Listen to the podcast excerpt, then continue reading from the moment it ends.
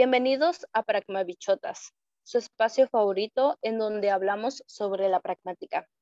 En este primer capítulo abordaremos sobre la pragmática en general, el origen de la palabra pragmática, qué es la pragmática, los conceptos que estudia esta rama de la lingüística y algunos aspectos del lenguaje en torno a la pragmática. Comencemos con el origen. La palabra pragmática tiene su origen en el término griego, que puede significar acción, manera de tratar o de abordar, consecuencia de una acción, etc.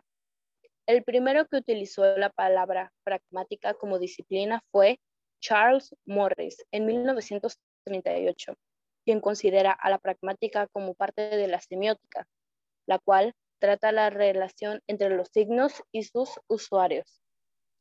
Ahora bien, abordaremos lo que vendría a ser la pragmática.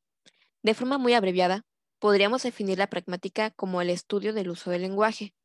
De manera un poco más extensa, podemos decir que la pragmática es una disciplina que se encuentra en el cruce de caminos entre factores de naturaleza social y cultural que afectan a nuestra comunicación.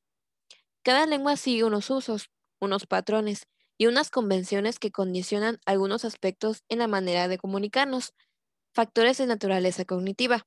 Nuestra mente tiene una manera de procesar y gestionar la información, que influye también en nuestra manera de producir enunciados e interpretarlos, y los factores lingüísticos.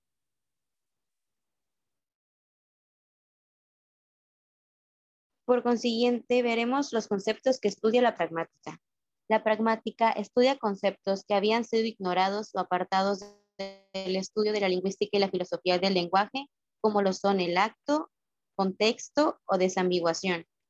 La pragmática es importante porque estudia el fenómeno de la comunicación y a los actores que llevan a cabo el acto comunicativo. Por último, veremos los aspectos del lenguaje que atañen a la pragmática. Como ya sabemos, la pragmática estudia el lenguaje humano, que a diferencia del lenguaje animal, es un sistema simbólico y creativo con signos arbitrarios.